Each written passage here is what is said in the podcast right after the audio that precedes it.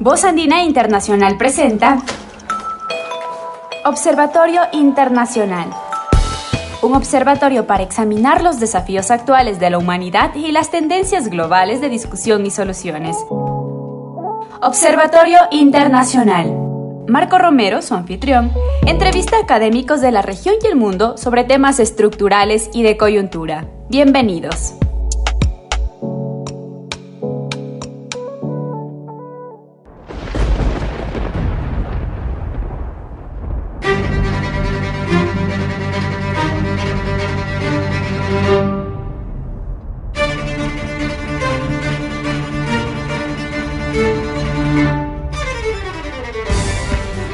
Buenos días, distinguidos escuchas. Eh, bienvenidos a un nuevo programa de Observatorio Internacional. En esta ocasión tenemos el privilegio de contar con un colega amigo desde hace algún tiempo atrás, don Alan Ferli Reynoso, o profesor titular de la ah, Pontificia Universidad Católica del Perú desde hace varios años, em, investigador especializado en temas de comercio, de biocomercio, de integración, de Unión Europea, en fin. Y ahora todavía ah, está en la parte final de su periodo como parlamentario andino. Um, bienvenido, muchas gracias por aceptar nuestra invitación. Va a ser un gusto dialogar con um, Alan. Muchas gracias, Marco. un gusto eh, y por la oportunidad de conversar. Muy amable, muchas gracias. Bien, entonces para comenzar, primero, em, Colombia y Perú han hecho noticia en estos últimos meses por el tema de, su, de las protestas en Colombia y por el proceso electoral en Perú, inacabado todavía, indefinido sus resultados. Entonces, en ese sentido, quisiera comenzar con eso. O sea, ¿cómo, y a partir de tu experiencia en em, el Parlamento andino, ¿cómo ves estos hechos, bueno, los resultados electorales de, mayo pasado en Ecuador también? Entonces, ¿qué está sucediendo en la región andina? Entremos primero por la dimensión política. Bueno, me parece que es un periodo eh, sumamente complejo eh, que se ha agudizado por el tema de la pandemia y que ha mostrado eh, muchas vulnerabilidades de los sistemas de salud, de educación, eh, o eh, ha exacerbado las, la percepción y la situación sobre las, las brechas sociales de desigualdad en distribución de ingresos que se tienen en nuestros países y que también eh, eh, en algunos casos se había privatizado la, salud, la, educación o venían de procesos eh, similares. Entonces creo que es una situación, un contexto de replanteamiento, de repensar no solo cómo enfrentar la emergencia, sino cómo continuar post pandemia, es decir, la forma en que hemos venido eh, este, funcionando eh, no necesariamente es aquella que permite un desarrollo sostenible. Y en ese sentido, la disputa entre distintos enfoques teóricos o modelos políticos eh, se mantiene. ¿no? Incluso el caso de Chile, que fue planteado como el paradigma de los procesos de apertura y liberalización, pues, pues 50 años después eh, replantea, reformula en un proceso constituyente cuál es su futuro. Y lo mismo me parece que está pasando en países que siguieron una estrategia similar, como el caso de Perú y Colombia, ¿no? O desde el otro lado, eh, experiencias de países que plantearon un rol del Estado para redistribuir excedentes o una posición política de recusar los TLCs eh, y de cambio, también han tenido eh, crisis y eh, el péndulo político se ha ido moviendo en América Latina, no solo en los países andinos, sino en Argentina, en Brasil, y como que está todo abierto, digamos, a, desenlaces que eh, a veces inesperados o que por procesos de elecciones, el caso de Bolivia, por ejemplo, la crisis finalmente resuelta con un proceso electoral, Chile con un proceso constituyente, Ecuador con un proceso electoral, ¿no? En uno o en otro sentido, Perú ahora en una crisis institucional eh, este, por eh, este recuento de votos que no termina de, culminarse y que presenta dos proyectos totalmente distintos. ¿no? Entonces creo que toda la región está asignada por, por ese debate y, que no es fácil, es una coyuntura histórica, me parece particular eh, en, en, los últimos 60 años, quizás comparable con los debates que se dieron eh, en los años 30 y después para la sustitución de importaciones, eh, los debates de la apertura y liberalización y el consenso de Washington en los 90, y ahora en uno y en otro lado, digamos, planteándose propuestas, algunas tardías y otras eh, este, complejas, ¿no? Muy, muy complejo, la verdad.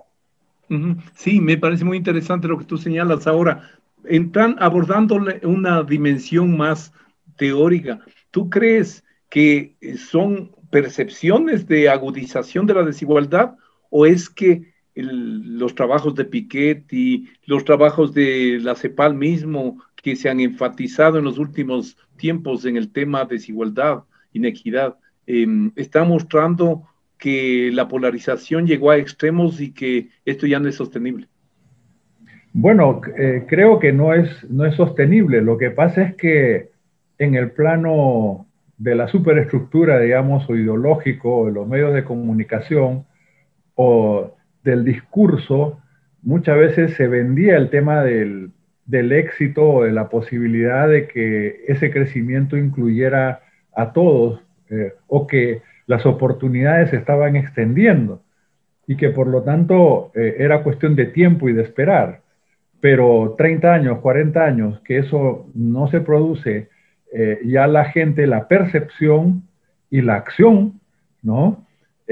Cuestionan ese orden de cosas y me parece claro que aún, por ejemplo, en el Perú, en el periodo del superciclo de las materias primas, eh, la productividad total de factores no mejoró sustancialmente, fue hasta negativa. Entonces... Puro efecto precio. Exacto. Entonces, mucho seguimos con el viejo modelo stop and go, eh, primario exportador, dependiente del escenario mundial, donde cuando los precios internacionales van bien y hay flujos de capitales y tasa de interés internacional baja, nos va relativamente bien en crecimiento y lo contrario cuando eso se revierte. Pero aún en los mejores periodos de crecimiento, no tenemos la capacidad de dar empleos sostenibles, mejorar la distribución de ingresos, eh, y eh, ser ambientalmente también ah, sostenible para, para, el futuro. ¿no? Y ese, ese modelo me parece a mí que, que está agotado. En Europa están discutiendo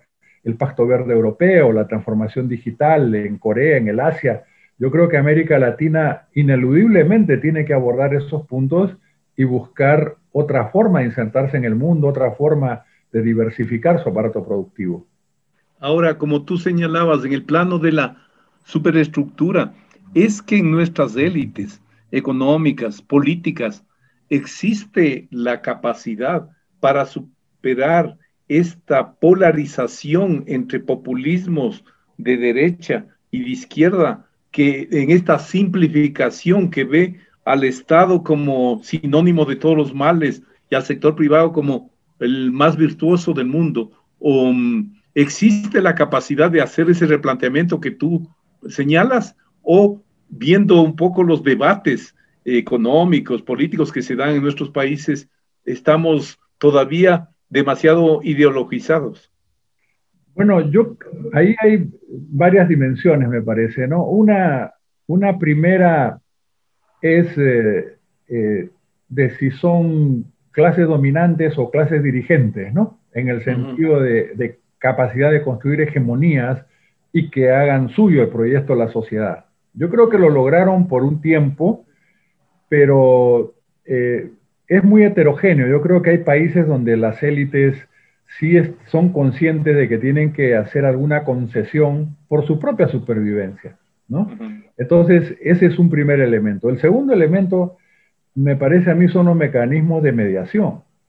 Es decir, la crisis de los partidos políticos eh, en toda la región, la crisis de paradigmas de desarrollo en toda la región de proyectos eh, complica mucho una salida institucional, democrática, de crecimiento y, contenido, porque eh, muchas veces lo que se ha dado también, y diversos autores lo plantean, en algunos países ha sido el tema de la captura del Estado directamente. Entonces ya estos poderes fácticos no necesitaban los partidos o las mediaciones o actuar a través de ellos, sino que tomaron control y las políticas públicas sirvieron básicamente a sus intereses y no necesariamente a los de la sociedad en su conjunto. Entonces, el gran desafío es cómo reconstruimos eso. Yo creo que sobre todo para la juventud, eh, la juventud que es la que eh, catapultó los cambios en Chile, en Colombia, en Perú, en distintos momentos, eh, en los momentos de dictadura de los 2000, en la crisis última. Y creo que cuando la juventud salga masivamente como está saliendo, emergerán, crearán nuevos mecanismos. Yo soy optimista históricamente, digamos, creo que lo van a hacer mejor que nosotros. Ahora, ¿tú no crees que finalmente, como varios autores han dicho, lo que tenemos por delante es la necesidad de reconstruir un pacto social nuevo en, nuestros países? Yo creo que sí, me parece que sí. Eh, un, pacto social que eh, deje atrás los ideologismos extremos, me parece que eh, tendríamos que poner agendas temáticas por delante, es decir, por ejemplo, que la salud y educación no sean un negocio, sino que hay un acceso universal, que los regímenes eh, laborales promuevan un trabajo digno, que haya competencia en los mercados y no uso y abuso de poder eh, monopólico, que la ciencia y la tecnología tengan un lugar predominante para poder diversificar nuestra estructura productiva, que se plantee un nuevo pacto fiscal en el cual la ilusión y la evasión tributaria eh, desaparezcan y que por lo menos eh, aumentemos ese financiamiento para poder atender satisfacción de necesidades básicas inversión en infraestructura ah, y eh, el crecimiento que necesitamos, ¿no? Todo eso requiere un nuevo acuerdo, un nuevo pacto social, por los mecanismos que fueren, por los mecanismos que cada país defina, pero sea con el Congreso, sea con reformas parciales de la Constitución, sea con constituyentes, pero sí me parece que la forma en que estamos actualmente no, no es sostenible. Ahora, viniendo de, ti, del Perú, me parece que hay dos elementos que vale la pena eh, destacar y te consultaría tus criterios al respecto. Uno es el tema de que, bueno, en las propuestas que se están manejando en Europa, en las instancias de Naciones Unidas, en la propia CEPAL, em, se coloca al tema, y sobre todo por la pandemia, se coloca al tema ambiental como un tema central. Entonces, viendo la apuesta fuerte que hizo o que hicieron varios gobiernos en Perú a la minería a cielo abierto, um, como un rubro importante dentro de la generación de divisas, ahí va una primera, una primera pregunta. O sea, ¿es posible replantear ese modelo? ¿Con qué límites?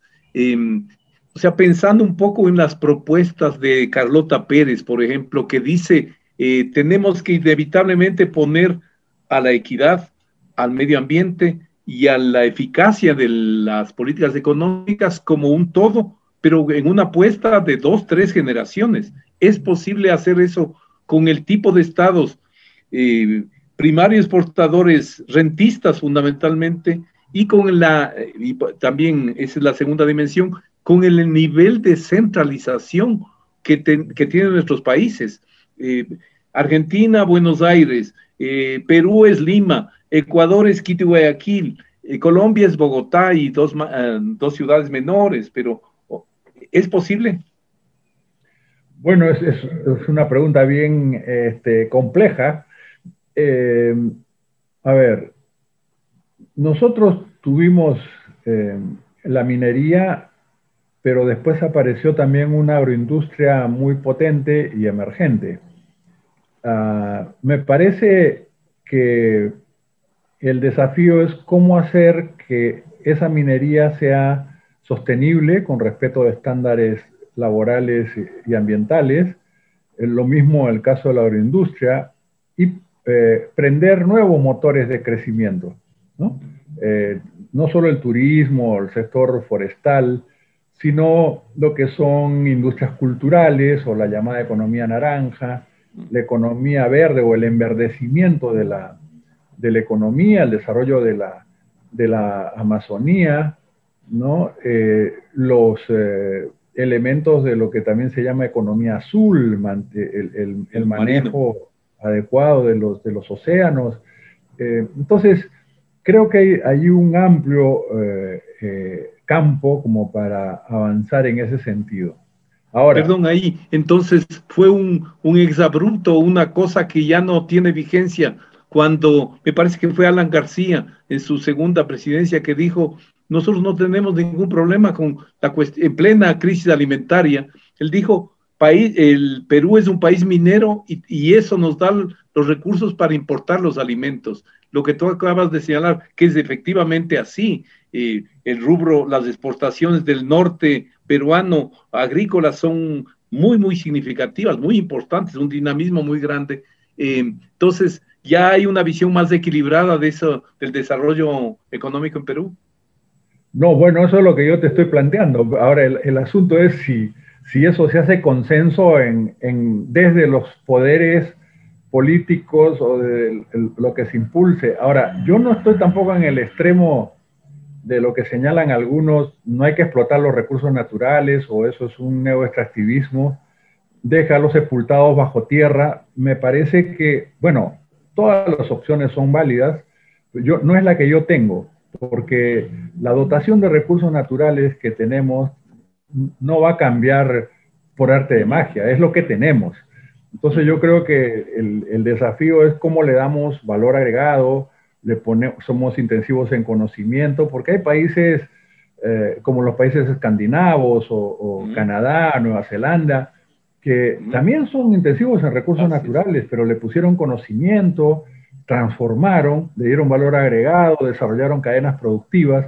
Y yo creo que el desafío es ese, es decir, eh, no continuar con aquello que es insostenible o que entre en conflicto con las cabeceras de cuenca o fuentes de agua o con la agricultura, ver los mecanismos donde puede darse, eso supone eh, eh, un ordenamiento territorial adecuado. Y está el tema del centralismo que tú decías, y está el tema de la presencia de la inversión extranjera, con la que también hay que redefinir, ¿no es cierto?, un relacionamiento de, aportes y contribución al desarrollo del país. El Perú no tiene una ley de ordenamiento territorial todavía. Este, países como Colombia, Chile han avanzado relativamente más pero ciertamente ese es un problema estructural de varios de nuestros países, el centralismo. Entonces es cómo generas una diversificación productiva, una estrategia de desarrollo incluyente, pero además descentralizada territorialmente, porque eh, no, es posible, porque esos recursos también están en algunas zonas que a veces tienen canon, que no se utilizan adecuadamente, no se le puede dejar todo al mercado porque sabemos que hay un problema distributivo que se ha agudizado. No le podemos atribuir todo al Estado. Yo creo que ese, en ese esfuerzo construcción de una economía mixta, de una economía que eh, eh, permita resolver los problemas, eh, es, el que, es el que tenemos, ¿no? Pero no es, no es nada fácil, por supuesto. Ahí, en lo que tú acabas de señalar, llevando nuevamente a una dimensión teórica, o sea, a mí me sorprendió realmente lo que vi en Perú, porque, digamos, el deterioro que se produjo muy rápidamente desde el inicio de la pandemia, porque es reconocido en América Latina, fue el país que tenía mayor capacidad estatal para ayudar a su población y parcialmente lo hizo o para enfrentar la pandemia. Eh, uno. Y dos, tenía tasas de crecimiento a pesar de la inestabilidad política marcada de los últimos 15 años, mantenía un ritmo de dinamismo importante. Eh, y sin embargo, um, la pandemia nos ha evidenciado que la estructura del empleo es exactamente igual que el resto de América Latina, dos tercios informalidad, un tercio empleo decente, digamos, adecuado. Um, entonces, eh, me sorprendió aquello. ¿Cuál sería a tu criterio el factor que llevó a que se deteriore? Bueno, el frenazo de la demanda mundial del comercio fue importante, pero ¿no hay también factores estructurales como los que está señalando? Sí, bueno, eh, efectivamente hubo un crecimiento que permitió también tener un adecuado margen fiscal, ¿no? con tasa de inflación de, de 3%, eh, y con acumulación de reservas fiscales, de reservas internacionales, con varios meses de, importaciones. Eh, o sea, a nivel macroeconómico, eh, la cosa andó muy bien, ha permitido usar recursos que seguramente hubieran todavía agudizado más la situación, pero la crisis y la política de cuarentena, de parar el aparato productivo por temas sanitarios, nos puso en la caída más dramática de toda la región. Al mismo tiempo, ahora en este año posiblemente estemos entre los de mayor rebote o recuperación. Entonces, en términos macro, yo creo que se mantienen fortalezas y, hay condiciones eh, para avanzar. El tema es más estructural. Eh, es lo que ha señalado, la informalidad, ese sector eh, fue el que más sufrió, el que tiene que ganarse el pan día a día y por lo tanto no puede pues este, detenerse ni acatar cuarentenas y muchas veces por la deficiencia de servicios de agua potable, de electricidad, de condiciones de satisfacción de necesidades básicas que se sabía existían, aunque se había reducido la pobreza monetaria, desde los indicadores de satisfacción de necesidades básicas había grandes deficiencias.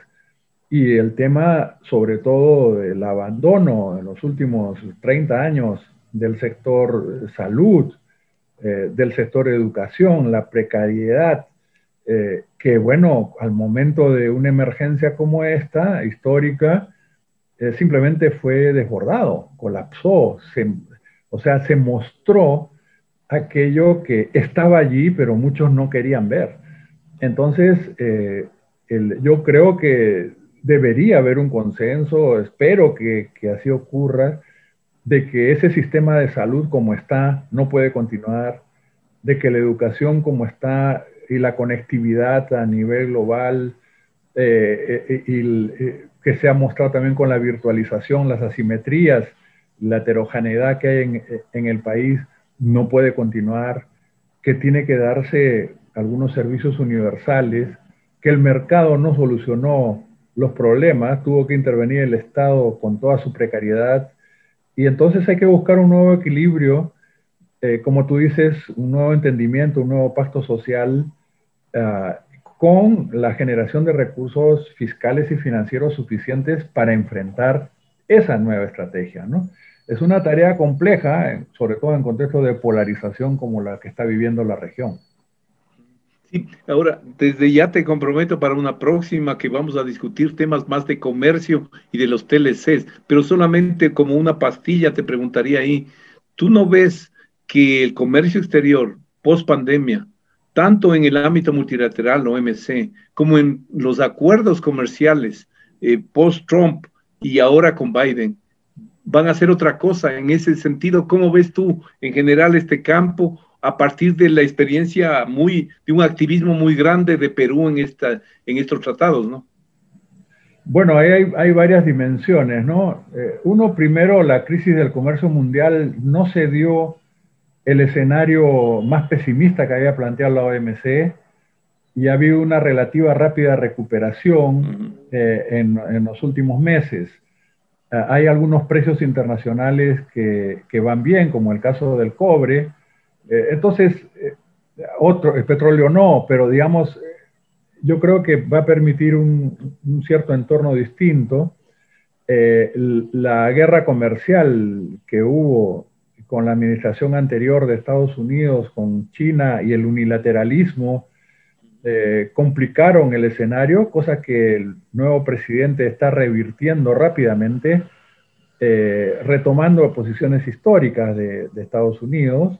Yo creo que va a eh, faltar un poco ver si así como está recomponiendo alianzas con sus socios tradicionales, Europa, etcétera, vuelve al, acuerdo transpacífico, por ejemplo, en temas mega regionales, entonces, eso cambiaría, porque el RECEP de China ya se aprobó, entonces eh, el, esfuerzo que están haciendo, esta inversión billonaria eh, en, semiconductores para no perder el paso con la China, replantea una tensión en otros términos, pero eh, yo creo que en un nuevo escenario para el multilateralismo, que sale de su periodo más crítico.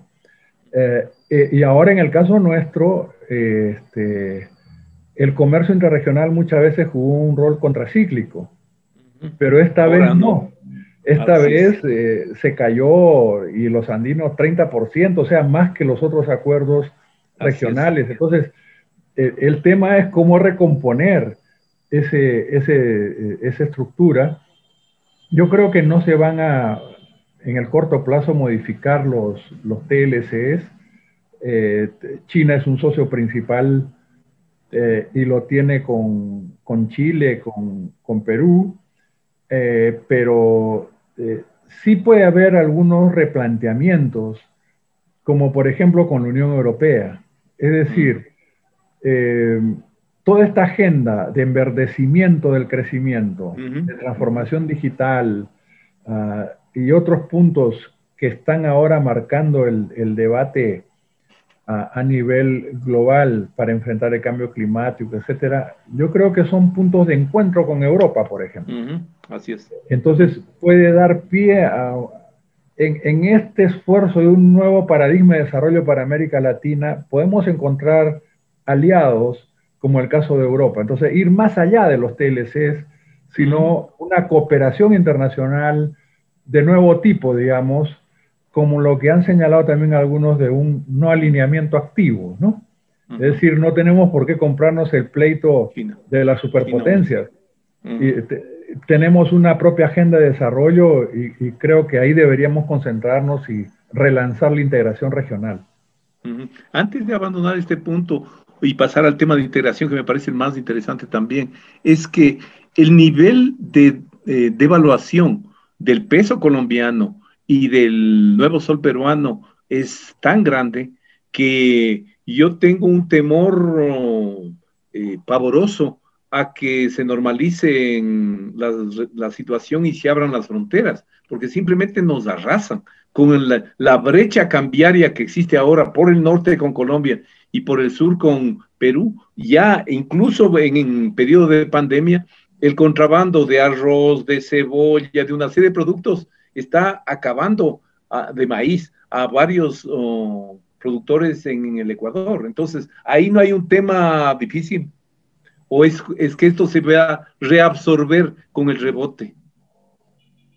Esperemos que, sean hipos eh, devaluatorios o, de depreciación. En el Perú también está por la coyuntura política, eh, eh, el, que siempre hay ataques especulativos en, esos periodos, eh, y el Banco Central ha usado reservas, un monto significativo para evitar que se termine de disparar, ¿no? Entonces, esperemos que, que eso pueda retomar un patrón menos volátil, más estable. Pero también hay temas estructurales, ¿no? El tema que ustedes tienen que discutir, lo de la dolarización, que, bueno, se pierde, pues, como fue con la convertibilidad argentina, el tipo de cambio como instrumento de política. Entonces, claro, los costos de salir de eso también es, un tema sumamente complejo, pero digamos, en, en periodos de shocks, externos negativos o de emergencias como la que estamos viviendo ahora, eh, parece poco sostenible si eso, si eso permaneciera, ¿no? Entonces, en realidad, pues es un, es un dilema eh, muy complejo para, para, todos nuestros países, ¿no? Ahora, ya para ir entrando al tema de la integración andina, o sea, yo creo, es mi opinión, no sé, quisiera escuchar la tuya, que la integración vive hoy sus peores momentos en términos históricos. Para comenzar esta serie de Observatorio Internacional, eh, entrevisté a Julieta Selikovic, una ex colega del doctorado que es especializada en temas de comercio, eh, a propósito de los 30 años de Mercosur. Y bueno, el panorama que veíamos ahí era muy triste, pero en la región andina me parece que, que tampoco es mejor.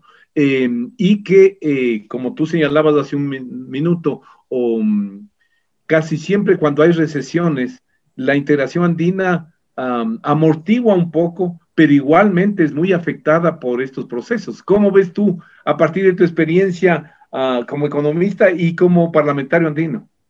Por favor, sepárales. Me parece interesantísimo conocer tu balance del cuatrienio. Bueno, el, tema de la, de la, crisis de la integración regional es, o sea, a ver, la crisis de liderazgo de la integración regional eh, y de los procesos se da en un momento en el que más la necesitamos. Exacto, sí, eso es lo dramático. entonces, eh, yo creo que pese a la crisis, estamos condenados a relanzar la integración. Por supuesto, totalmente de acuerdo. Eh, me parece que ah, no hemos manejado suficientemente esas brechas. Otra vez, yo me parece el tema de la ideologización de los procesos, ¿no? El tema cuando se firma el TLC con Estados Unidos, se va a Venezuela de la, de la comunidad andina, ah, después se politiza este tema eh, la Alianza del Pacífico surge como respuesta al ALBA, ¿no? Eh, tenemos eh, después otros foros que por ese enfrentamiento y por rigidez, yo creo, de algunos de los países, entra en una crisis casi terminal como UNASUR, que cuánta falta nos hubiera hecho este Consejo de Salud, este sudamericano. Ahí a propósito, ¿qué opinión tienes tú de eso? Hace un par de días una radio acá del, de Quito entrevistó durante casi una hora a Darío Samper y él era ultra optimista. Él decía, mm, habló que hay unos cinco o seis gobiernos que estarían deseosos y eh, listos para eh, impulsar, apoyar un proceso de eh, reactivación de UNASUR que no ha terminado de morir jurídicamente. ¿Cómo ves tú eso?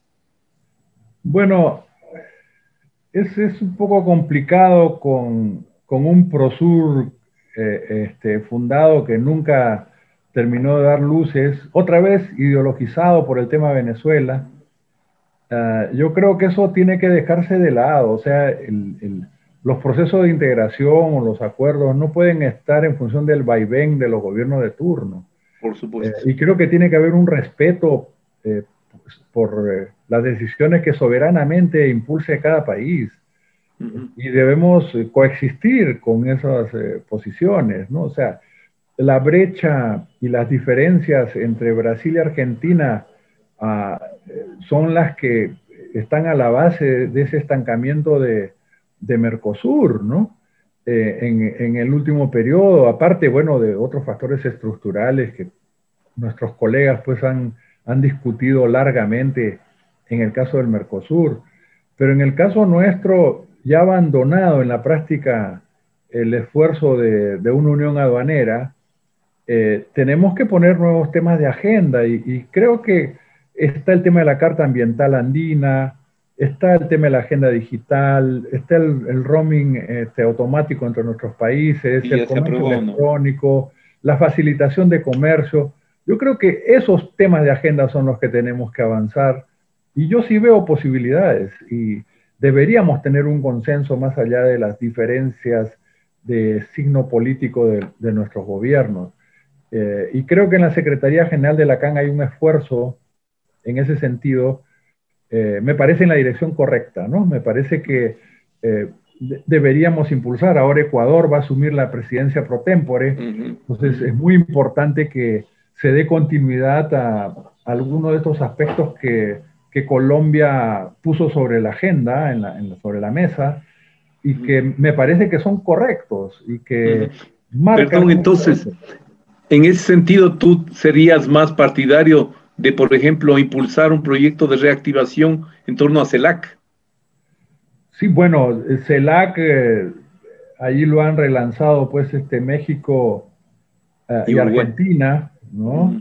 Uruguay, eh, este, pero va, va, a depender de, a veces las siglas ya se desprestigian, ¿no?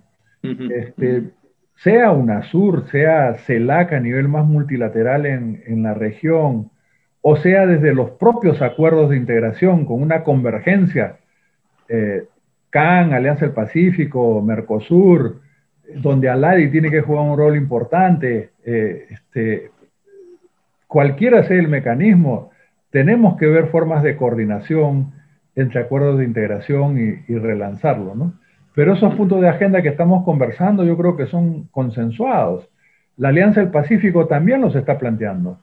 Entonces, eh, independientemente de, que al inicio fueron para profundizar los TLCs, ahora tenemos puntos de encuentro, me parece a mí, entre Comunidad Andina y Alianza del Pacífico, por ejemplo, que se podrían eh, canalizar. Hay que recordar que la zona de libre comercio entre Perú y Colombia en la Alianza del Pacífico es por la comunidad andina, es por los acuerdos preestablecidos.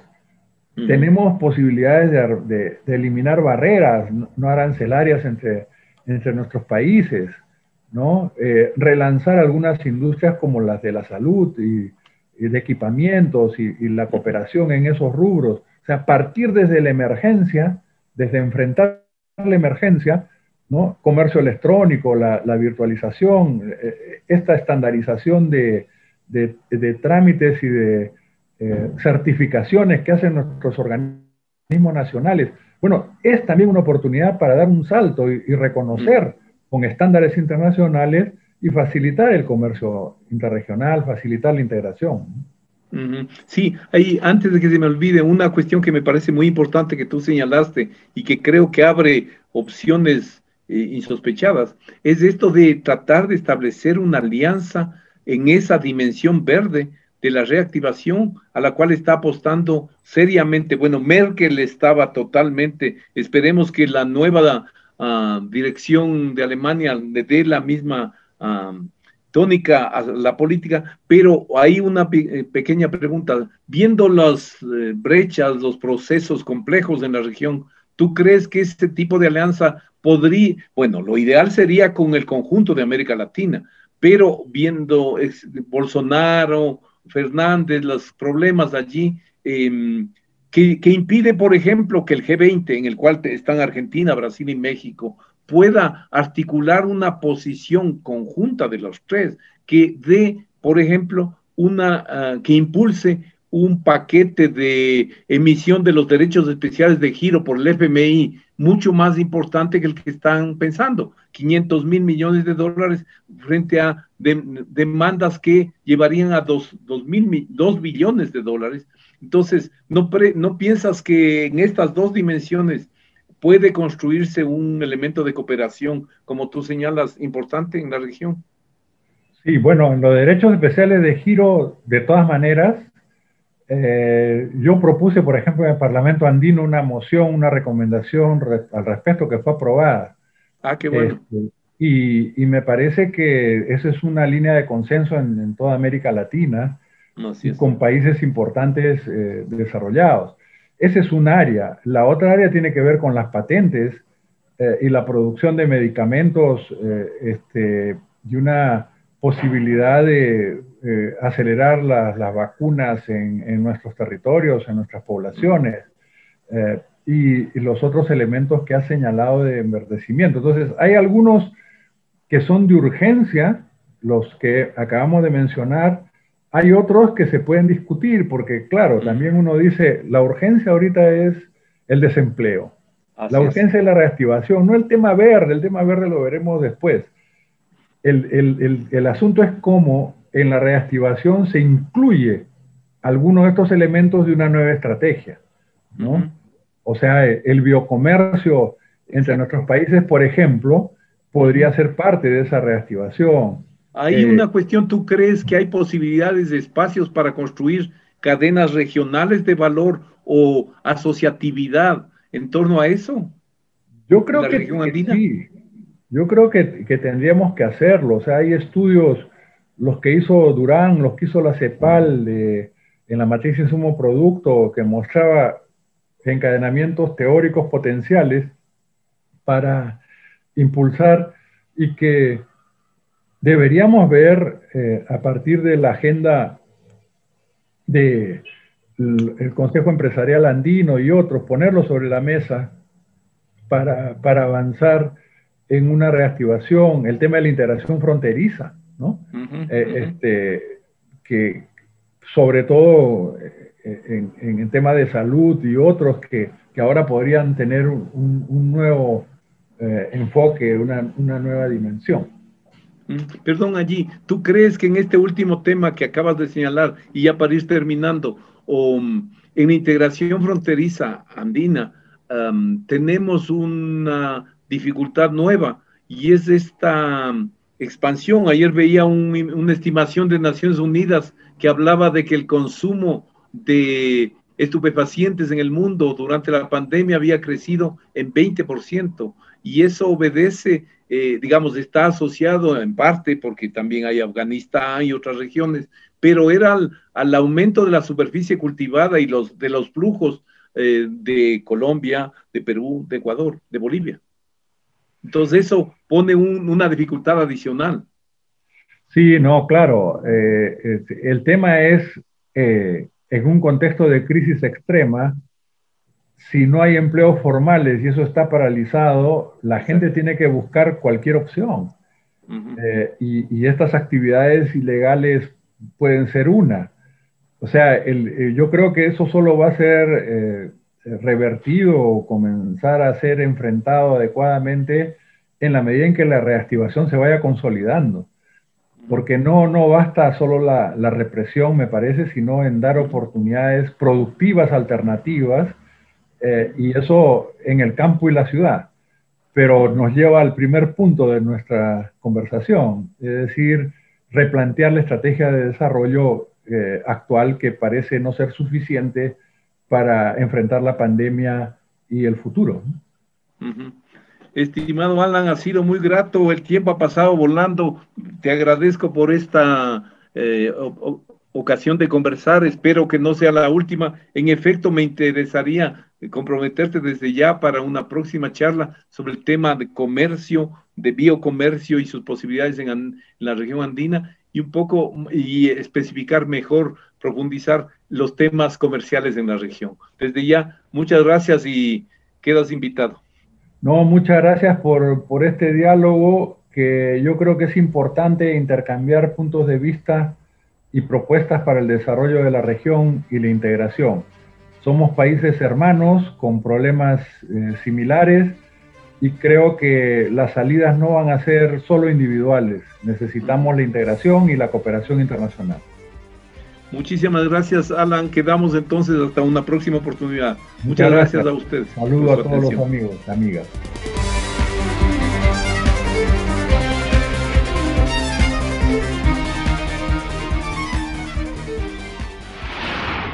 Marco Romero, anfitrión del programa Observatorio Internacional, les agradece su sintonía a este programa. Observatorio Internacional, una producción de Voz Andina Internacional. Hasta pronto.